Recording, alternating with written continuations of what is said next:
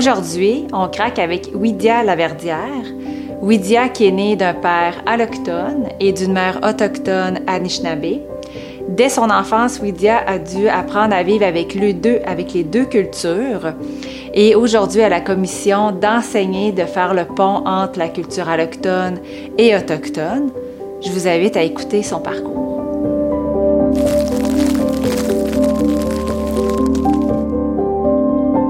Je suis née, en fait, d'une mère euh, autochtone, de la nation Anishinaabe, puis d'un père québécois. Donc, toute ma vie, j'ai grandi dans les deux cultures complètement différentes, donc le monde, les mondes autochtones et le monde allochtone. Euh, puis, juste ça, en fait, je pense que ça m'a amené quand même beaucoup de défis dans ma vie.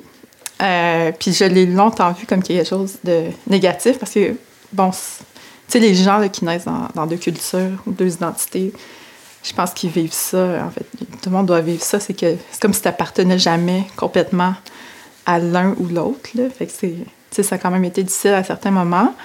Mais euh, plus tard dans ma vie, j'ai quand même réalisé que ben, finalement, je n'étais pas la seule. On est comme de plus en plus dans cette situation-là, d'avoir un parent autochtone puis un parent autochtone.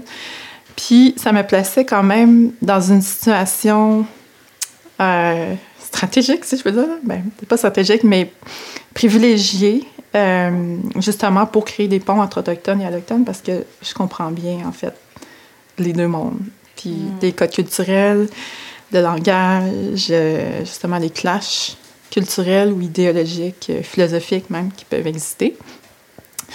Puis c'est pour ça, tranquillement, que, que c'est ça. J'ai décidé de, de m'impliquer dans la création de ponts entre autochtones et allochtones. Euh, quand même assez tôt, là, quand j'étais au cégep. Puis quand j'étais au cégep, en fait, ça a été une période importante parce que là, à cette période-là, c'est. J'avais su par ma mère, euh, tu sais, que ma grand-mère était allée dans un pensionnat. Donc, j'avais réalisé que même moi, en fait, en tant que personne autochtone, j'avais pas reçu comme l'éducation qui enseignait toute l'histoire des peuples autochtones, l'histoire de la colonisation, puis j'avais pas eu accès à ça, puis que moi-même, j'en étais ignorante. Fait que là, quand on cégep, j'ai appris toute l'histoire des pensionnats autochtones, euh, que même ma grand-mère était allée dans un pensionnat autochtone. Ça m'avait quand même assez euh, frappé. Puis je dirais que c'est quand même un élément déclencheur là, qui a fait que, OK, je veux m'impliquer puis je veux faire quelque chose. Puis Puis allée, euh, est-ce que, est-ce que tu sais dans quel pensionnat était allée ta grand-mère? Je me souviens plus le nom, mais en fait, elle vient d'une communauté qui s'appelle Timiskaming First Nation. Puis je sais que c'est un pensionnat euh, qui est en Ontario, mais je me souviens pas le, le nom. Euh, puis en fait, je, je connais pas tant de choses de son expérience au pensionnat parce que même ma mère, de ce qu'elle m'a raconté, comme ma grand-mère lui a pas raconté comme grand chose, mais tu sais, je pense que ma mère, elle a juste vécu comme les impacts intergénérationnels de ses blessures, mais qu'elle n'a jamais su elle-même toute l'histoire puis tout ce qu'elle a vécu. Euh, mais tu sais, je, je ne saurais jamais, en fait, ce qu'elle a vécu au pensionnat, mais avec tout ce qu'on entend, j'en déduis que ça n'a sûrement pas été une expérience euh, épanouissante, puis qu'elle a vécu sûrement beaucoup de discrimination, ou comme même des abus, c'est ça. Mais je sais que ma mère, elle, elle a eu une enfance puis une famille assez dysfonctionnelle, puis qu'elle, elle, essaie justement de, de changer ça avec, euh, avec moi puis euh, mon frère. Euh, mais c'est ça, j'ai jamais su.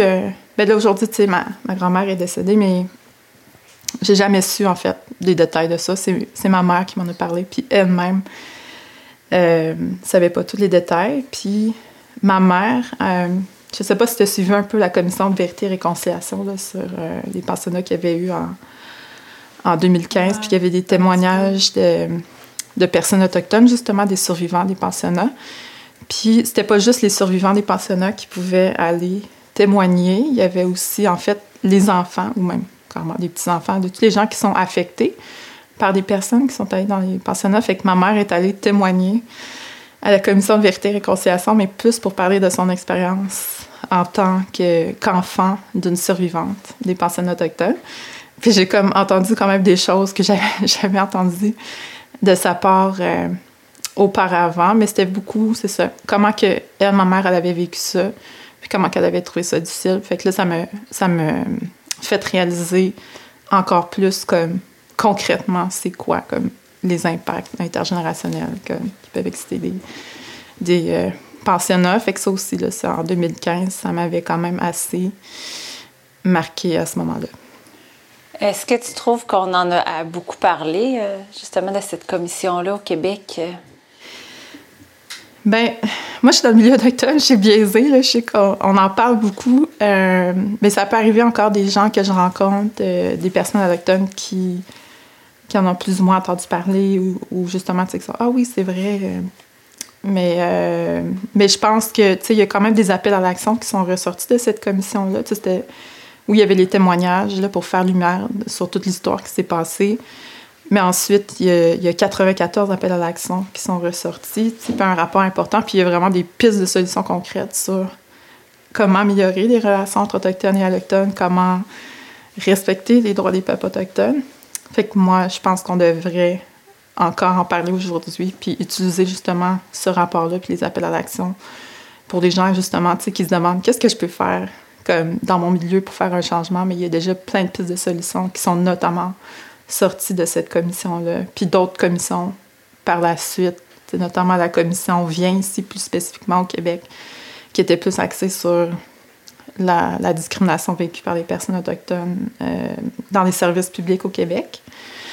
Puis c'est ça, la, la commission d'enquête sur les femmes autochtones euh, disparu ou assassiné, mais que là, ça emmenait plus comme une perspective féministe là, sur. Oui, qu'il y avait un reportage en 2015 aussi, si je me trompe. Oui, c'est ça, en 2015 aussi, toute la situation euh, qui s'est passée euh, à Val d'Or, puis les, les la, la, SQ, c'est sûr que ça aussi. Moi, pendant ce temps-là, je travaillais justement chez, chez Femmes autochtones du Québec, fait que ça... C'est ça. Ça a quand même été une période assez intense, là, mais je pense, nécessaire parce que, en fait, dans le milieu autochtone, c'est des choses qu'on connaissait déjà. Chez Femmes autochtones du Québec, c'est des histoires qu'on entendait déjà. Puis nous, ce qui nous surprenait, c'était pas que ça arrivait, mais c'est plus comme pourquoi ça a pris autant de temps pour qu'on mette lumière, qu'on fasse la lumière sur ces situations-là.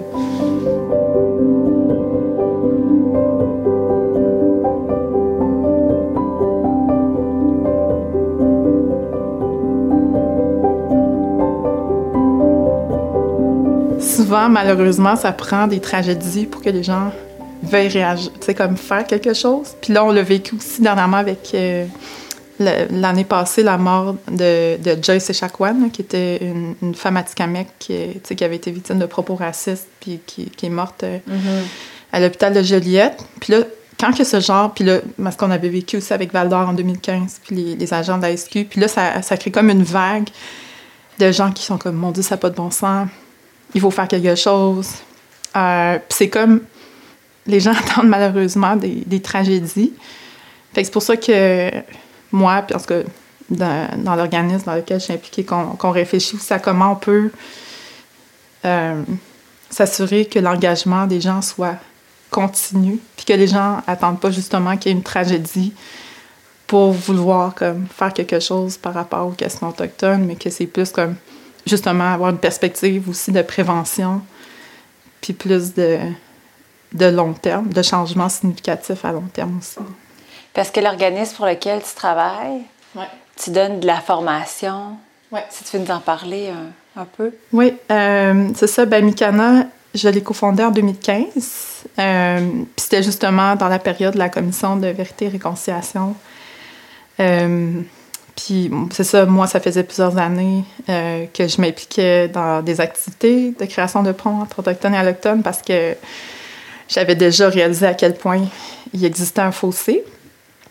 Euh, fait que moi, puis une amie, en fait, qui a un, peu un parcours similaire au mien, elle aussi est née d'un parent euh, autochtone puis d'une mère autochtone.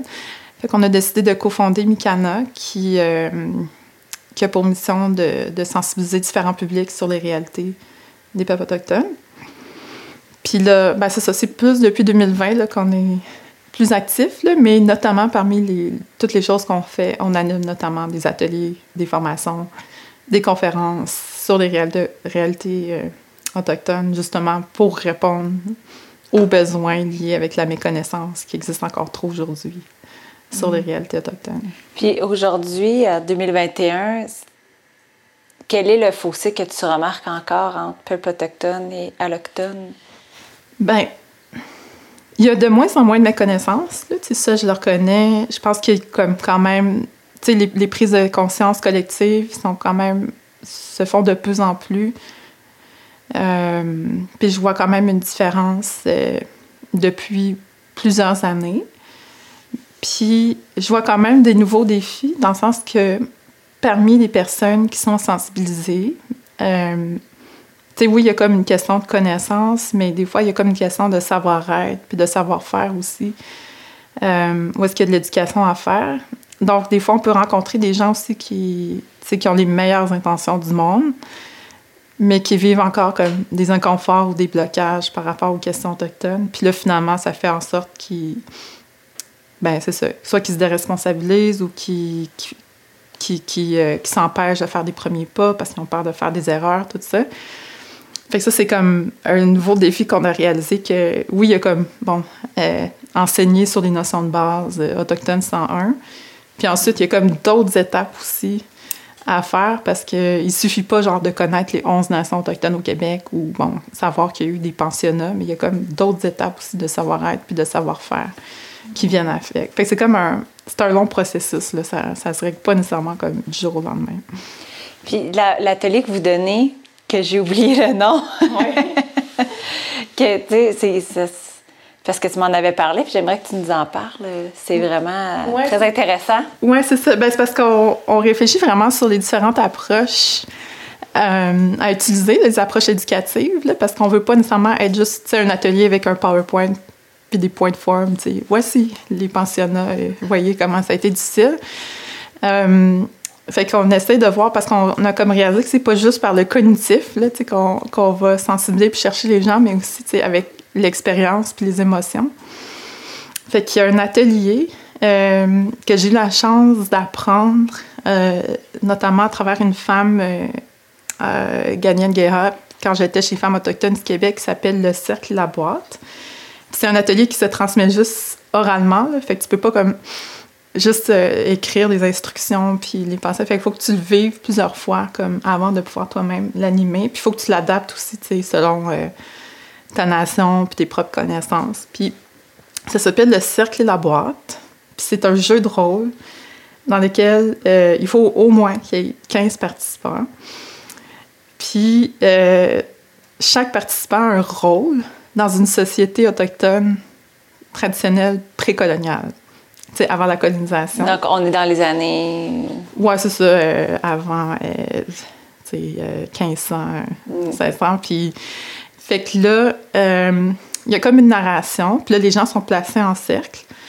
Puis, il y a une narration qui explique le rôle des gens. Tu sais, par exemple, tu as les enfants qui sont au centre du cercle, tu sais, pour montrer que les, enfants, c'est ce qui est le plus important Ensuite, sont comme entourés des parents, des grands-parents, les personnes qui ont des rôles importants dans la communauté, les oncles, les tantes, les personnes bispirituelles, euh, les, les, personnes aînées, etc. Puis là, les gens sont tous placés en cercle avec leur rôle, mais tu sais, ça, ça se fait comme tranquillement. Puis là, on, on leur demande, euh, bon, comment ils se sentent. Puis là, les gens font comme, waouh, je me sens bien entourée, je me sens protégée, je sens que je fais partie d'une communauté, puis on est tous ensemble, unis. Puis là, la narration continue. Puis là, il y a comme l'histoire de la colonisation qui commence. Euh, puis là, ben, c'est ça. L'arrivée des premiers Européens, euh, éventuellement comme des clashs, euh, le, génocide, la, loi sur les Indiens, les pensionnats. Fait que tranquillement, le, beau cercle qui, qui, est là au début. Il se détruit. Il se défait tranquillement. Euh, par exemple, avec l'arrivée de la religion, euh, qui, bon, que l'homosexualité est interdite, ben là, toutes les personnes bispirituelles euh, doivent sortir du cercle parce que c'est comme c'est interdit par la, la religion euh, chrétienne, par exemple. Puis, Là, les enfants quittent le cercle parce qu'ils doivent aller au, pen, au pensionnat. Fait que là, le cercle, il perd tout son sens parce qu'au début, les enfants qui étaient milieu, c'était comme ta raison, puis ton rôle dans la communauté, de les protéger, puis les aider à grandir, puis s'épanouir, mais là, ils sont plus là. Parce qu'ils ont été euh, kidnappés puis volés, euh, c'est ça, par la GRC pour aller dans les, dans les pensionnats. Fait que là, tranquillement, le cercle, il se défait. Et finalement, ça finit, c'est pour ça que ça s'appelle le cercle la boîte, parce qu'il finit en boîte. Fait que là, ça devient comme le système, genre, des conseils de bande. Hmm. Politisé. Euh. Ouais, c'est ça. Puis la manière comme carrée, euh, hiérarchisée, euh, occidentale, tu sais, qui a été imposée dans les sociétés autochtones. Puis là, tu te rends compte que, mon Dieu, ça fonctionne pas. là, les participants sont comme, OK, ça marche pas, comme comparé à comment ça fonctionnait avant. Fait que là, les gens comprennent, OK, comme, c'est ça qui s'est passé là, dans les sociétés autochtones. On leur a imposé comme un nouveau système qui est comme complètement différent, genre de comment que ça fonctionnait. Euh, de qui ils sont, même. Hein? Non, c'est ça. Fait que là, tu sais, c'est un atelier qui est utilisé initialement, en fait. Il a été créé pour des personnes autochtones. C'était un atelier de, de guérison, puis on commençait avec la boîte, puis on finissait avec le cercle. Mais on a comme réalisé que ça avait comme un pouvoir aussi d'éducation puis de sensibilisation avec des personnes autochtones. Fait que là, c'est devenu aussi un outil de sensibilisation. Fait que là, c'est pour ça qu'on commence avec le cercle, avec la boîte, mais plus pour comme expliquer, faire comprendre les impacts de la colonisation. Mm. Fait que c'est ça. Fait qu'on réalise que c'est une approche un peu plus euh, expérientielle, puis aussi, tu ça fait vivre des émotions. Ben finalement, les gens, ils ressortent de ça, puis ils comprennent beaucoup plus comme des impacts de la colonisation qui ont été vécus par les peuples autochtones que si j'avais fait un PowerPoint avec comme les dates mm-hmm. du régime des pensionnats puis dire que verbalement comme à quel point ça a été horrible parce que c'est c'est difficile de rendre compte genre verbalement de toute cette histoire là finalement.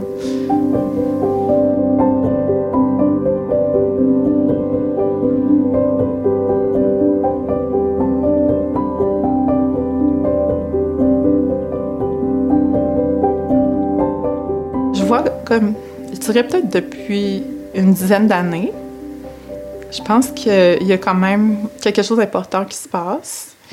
Euh, tu sais, avant, quand j'étais plus jeune, euh, c'était comme quand même commun que je rencontre des gens puis qui me disent comme t'es la première personne autochtone que je connais ou tu je connais absolument rien de ça mais là comme la, ça devient de moins en moins commun tu sais que je rencontre des gens puis que tu sais, qui disent, là, t'es complètement la première personne autochtone que je rencontre ou, tu sais, comme, je connais absolument rien. Tu sais, comme même les personnes qui n'ont pas nécessairement des notions de base, ils ont quand même entendu quelque chose dans les nouvelles mm-hmm. ou, tu sais, ils savent qu'il s'est passé des choses importantes euh, dernièrement. Fait que je pense qu'il y a quand même une, prise de conscience importante là, qui est en train de, de se faire. Puis il y a quand même, c'est ça, je pense quand même des initiatives intéressante qui se passe aussi dans, dans le milieu autochtone parallèlement.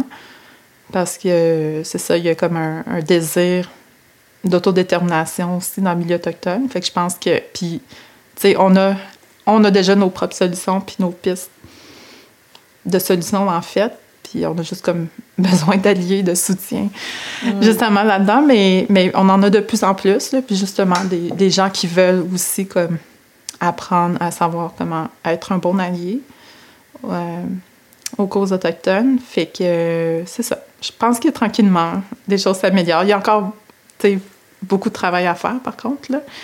c'est pas quelque chose qui va se régler du, jour au lendemain. Mais je pense qu'il y a quand même quelque chose euh, qui se passe mm. depuis quelques années.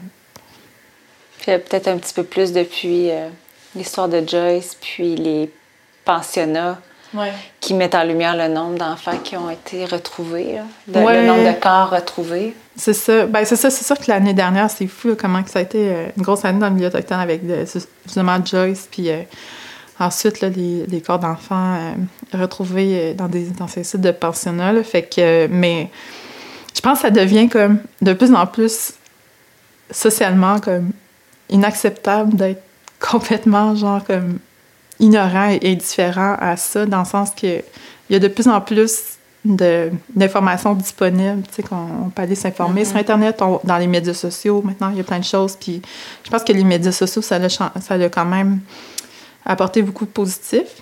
Euh, tu sais, en 2012, là, j'étais impliquée dans un mouvement social qui s'appelle I Don't Know More. Puis C'était comme un, un mouvement social autochtone qui avait pris des, des proportions euh, pan-canadiennes. Puis je me souviens qu'à ce moment-là, les médias sociaux, ça l'a tellement comme permis euh, aux personnes autochtones de, de faire entendre leur voix. C'est parce que souvent dans les médias traditionnels, c'était pas nécessairement comme l'endroit où est-ce qu'on se faisait le, le plus entendre. Fait que, euh, fait que je pense que c'est ça. Je pense que les médias sociaux aussi, ça vient beaucoup jouer là-dedans. Ça vient, euh, ça vient donner une voix, en fait, aux, aux personnes autochtones. Puis les voix, puis la représentativité aussi de personnes autochtones, il y en existe de plus en plus aussi. euh, que ce soit même dans des émissions là, à la télé, c'est comme l'année prochaine, il va y avoir la, la- la première émission à Radio-Can.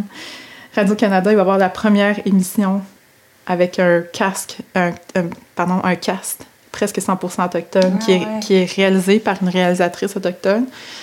Tu sais, puis on, on commence à avoir aussi de plus en plus d'acteurs, d'actrices autochtones aussi dans des, Mhm. des grosses séries, tout ça. Puis de beaucoup de, de musiciens, puis d'artistes autochtones, puis de, de personnes autochtones qui ont des rôles importants aussi euh, au niveau politique, tout ça. Fait que comme tranquillement, on, on, re- on reprend comme la place qu'on était supposé avoir comme il y a déjà longtemps. là. Fait que, tu sais, j'ai... C'est ça. Je garde quand même espoir. Même si c'est beaucoup de travail à faire, je garde quand même espoir malgré tout parce que je, je suis entourée de beaucoup de personnes autochtones qui veulent comme qui sont impliquées puis qui veulent changer les choses. Puis surtout chez les jeunes, il y a vraiment comme une volonté aussi de s'impliquer. Fait que non, c'est ça. Fait que je garde quand même beaucoup d'espoir par rapport à tout ça. Ben merci beaucoup pour le partage, puis le partage de connaissances aussi. Oui, ben merci. Ça m'a fait Merci. plaisir.